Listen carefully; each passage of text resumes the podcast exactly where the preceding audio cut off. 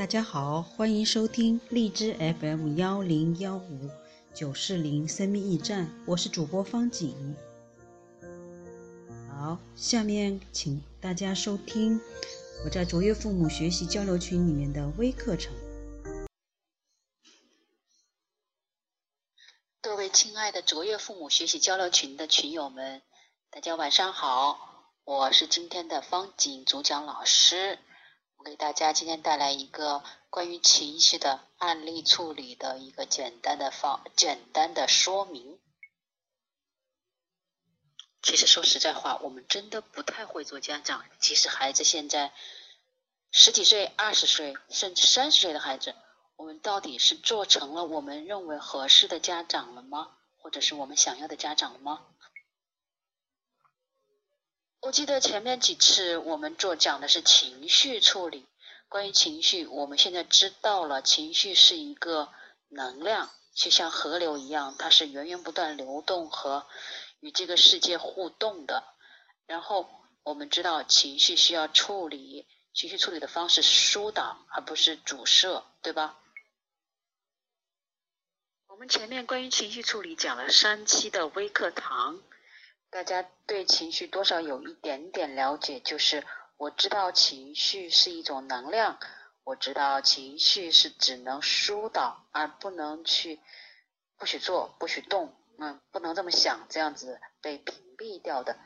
但是我发觉，甚至底下为嗯有那个听友们就说：“老师啊，我听了你所有的课，但是我发觉还是没有用。”特别是面对孩子出现各种各样状况的问题的时候，会特别没有用。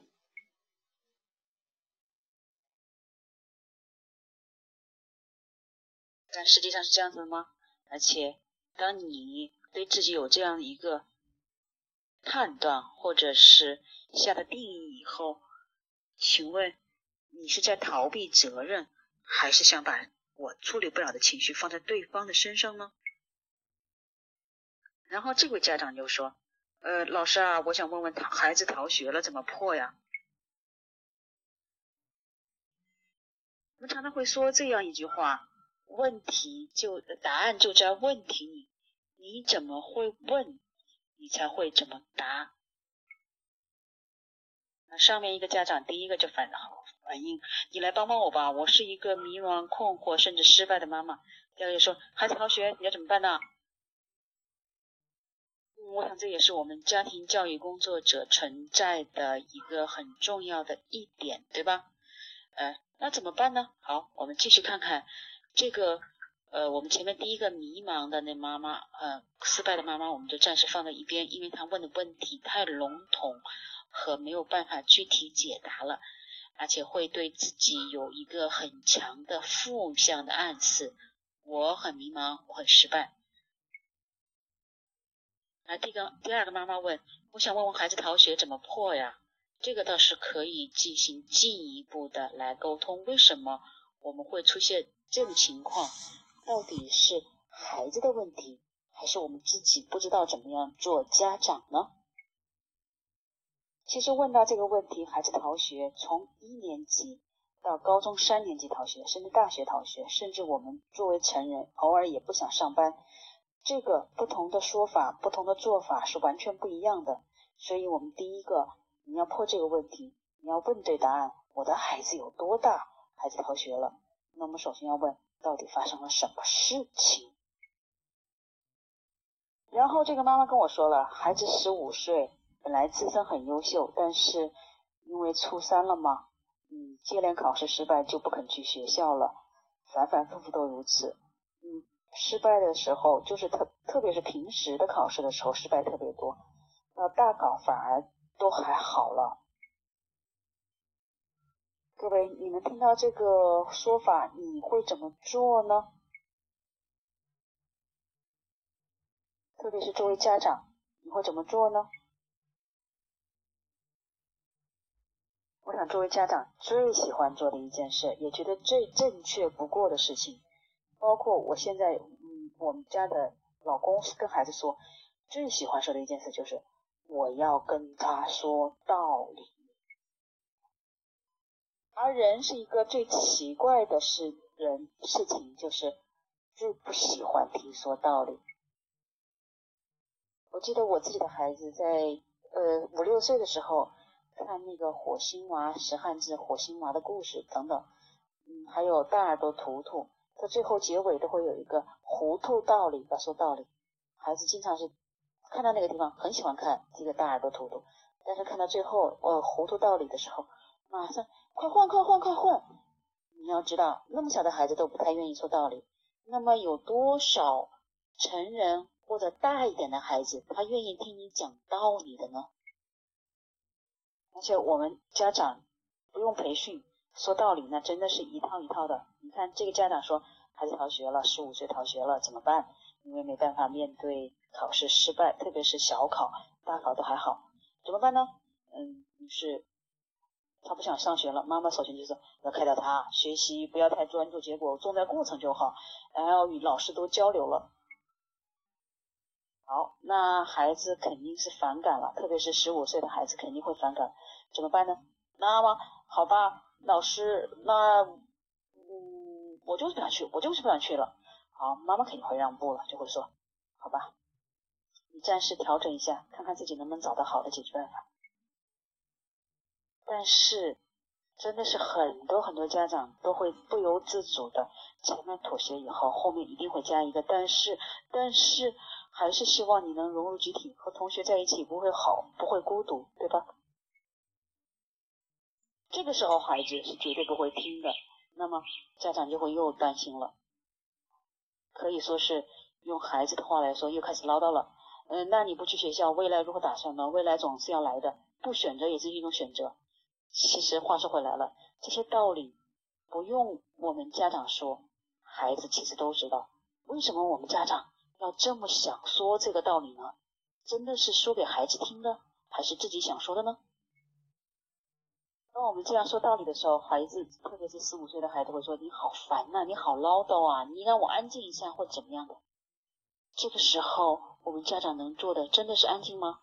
我估计百分之九十的家长都安静不下来，一定会说励加一些励志的话语或者心灵鸡汤之类的东西，一定会这样说：“哦，我觉得你有力量的，你有自信的，老师也喜欢你啊。”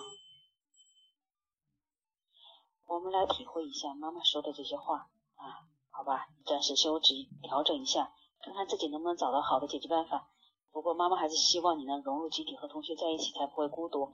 你不去学校如何打算呢？未来总是要来的，不选择也是选择。我觉得你是有力量的，你自信一些，老师同学也很喜欢你的。妈妈认为这些话是孩子的潜台词，其实你们认为呢？我们听到的是不是也会觉得，如果你是这样的孩子，你愿意做这个孩妈妈的孩子吗？其实也会觉得这个妈妈有点唠叨，对吧？其实真的是这些东西真的不是孩子的想法，而是孩子后面妈妈的想法。当我把这个道理或者这个话回述给妈妈听的时候，妈妈自己说：“我是不是真的有点太讲道理了？”不过。话说回来，如果真能到这里为止了，那么估计孩子也不会出现太大的问题。妈妈一定会反加一句：“老师啊，我知道我是太讲道理了，但是孩子是不是太跟我赌赌气，赌得太狠了呢？”这就说到另外一个问题了。其实我们真的不太懂孩子，特别不懂青春期的孩子。青春期的孩子到底有哪些特点呢？他的情绪是怎么样子起伏变化的呢？我记得有一个教育学者曾经说过一段话，是这样的，他的大原原话现在没有找到，他的大意是这样子的：如果青春期来了的话，我宁愿把这一段跳过，因为青春期实在不是一个安分的年纪，有时候我自己也控制不了。确实，因为身体的发育、荷尔蒙的分泌，很多青春期的孩子是自己没有办法掌控自己情绪的。他说过的话也常常不知道怎么办。孩子在这个时候是既想独立，又没有那种能力独立，他内心的冲突其实是很多的，而且又加上身体的分泌的一些东西，他自己没有办法像我们成人希望的那样安静安稳的处理这种情绪，甚至我们都没有一个合适的地方让孩子来处理这样的情绪，因为我们很多父母也是还没有已经长老了的。但依然在青春期中间的孩子，也是不会处理、不太会处理自己情绪的人。像我们说到这个孩子逃学，我们再回到孩子身上去，孩子其实全部都知道妈妈说的这些道理，可是他无法面对的是自己失败。即使讲上父母讲上一万遍、一亿遍，你不用担心，你不用担心失败，什么都不用担心，可是。我们真的能这么做到吗？就像你闭上眼睛，告诉自己，特别是在你焦虑不安或者无法面对失败的时候，你能否做到？不要担心，不要担心，不要担心，不要担心。其实不停的跟自己说不要担心，不要担心的时候，你体会一下，你坐在这里听这个微课的时候，你体会一下，你心里深处一种什么感觉？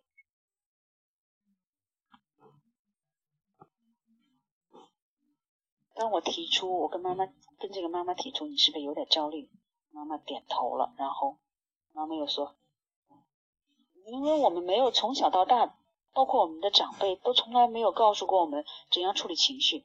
面对焦虑，面对这些不知所措，我们整个人唯一想做的就是我要躲开它，我要逃开它，我要避开它，唯恐不及。然后避不掉怎么办？我们会产生新的办法，你知道怎么办法吗？然后妈妈就开始做做了一件很有意思的事情，这是沟通的一大障碍，一大最大的绊脚石，就是开始转移注意注意力。于是他跟孩子说：“啊，我希望你快乐健康，那我们去关心点别的。最近有什么热点呐？八卦呀？”其实是妈妈没有办办法面对自己的焦虑和不知所措，于是想把这个情绪给逃掉。但是要知道，这个情绪是一种能量，你躲是躲不掉的，甚至它会如洪水猛兽一般把你给淹没。于是我们自己会觉得我我还好啊，但是你发觉没有，这个情这个还好，这个洪水猛兽，你知道水是往下流的，孩子相对于成人来说，他的能量场相对来说低一些，纯净一些。于是不论是好的坏的那种情绪是往哪流，肯定往低处流。于是。这种焦虑、茫然、不知所措，甚至无法面对所有种种情绪和状况，就扑向谁？扑向孩子了，对吧？你想，一个追求完美的孩子，突然一下面对自己考试失败，本来就已经很难受了的，然后妈妈又有这么多焦虑的、担心、不知所措的情绪，甚至表面上我们看到的装作乐观，其实所有这些情绪。底下暗流涌动的情绪，最终都要孩子就会感受到。情绪是一种能量场，它一定会从这里传递到那里，它会污染周围的整个环境，也可以说清。如果正能量的话，它也会清洁整个环环境。然后我就跟妈妈说：“你这样子，孩子要面对你这么多情绪，他本来就不好面对他的失败，同时又要面对你这么多情绪，他要怎么办？”妈妈也承认，这个孩子其实非常顾及家长和老师的情绪的。我们当我们意识到这一点的时候，这只是情绪的开始。但是你要知道，这个情绪是能量，是流动，它疏导不是一天一天积累起来的，也不可能仅凭一时之功给疏导开的。对这个妈妈做了一点小小的疏导之后。他就会还是会练到头脑层面上去说道理。哎，我明明感觉这个问题不大呀，他可以克服的。他感觉自己学习好才可以被老师同学喜欢吗？肯定的。其实我们从小到大学习的都是什么？都是学的，我只有好学习好，按时上学，怎么样才能是被爸爸妈妈喜欢或者是被注意的，对吧？我们。心理学上称之为，这是有条件的爱。其实真正的爱是无条件的，确定吗？确定，因为爱本来就存在。我们以为的爱是有条件的，你必须要达到什么什么目的才能成为。如果设想你作为家长，如果孩子没有达到你的要求，你真的不要这个孩子了吗？虽然我们常常口头威胁，你可能不要这个孩子吗？如果你真的不要这个孩子，那只能说你给孩子真的不是爱，真的这仅仅只是一个开始。然后妈妈说了很有意思的一个话，我给他做了疏导以后，妈妈继续，她实际上还继续沉浸在自己的焦虑和担心中。于是她跟我提出这样一个很有意思的问题，她说：“像他这样适合出国吗？”妈妈其实有点迫不及待，无法面对自己的焦虑的情绪。其实我们大学《中庸》里面有一段话叫做。知止而后有定，定而后能静，静而后能安，安而后能虑，虑而后能得。其实这个妈妈第一点，知止停止的止而后有定，止都止不住了，因为太多年的累积到现在，所以所有的情绪一下就到到孩子那里去了。我想，这就是为什么我们常常会说，为什么老师我听了你的课，我没有办法做到？也就是说，为什么我们常常做不到这些我们知道的道理呢？这也是我常常在课程里面说到的。为什么我说卓越父母专业课有它一个最好、最有意义的地方，就是它能免费复训，不论你多少次。你要反反复复训，因为我们积累到今天是几十年的功夫，而我们希望一时一刻的改变，那不是切合实际的工作和想法，你说对吗？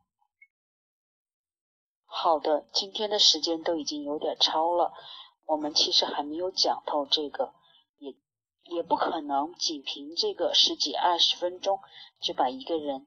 十几二十年的事情都讲透，甚至我们常常会说，我们生活在习惯的模式中，而不是应该的模式中。我们头脑中想的很多应该的模式，绝对不是我们真正在做的模式，对吧？仅仅一个停止，我们头脑中，哪怕是停止几秒钟，这种负向的能力、焦虑思维，都是需要。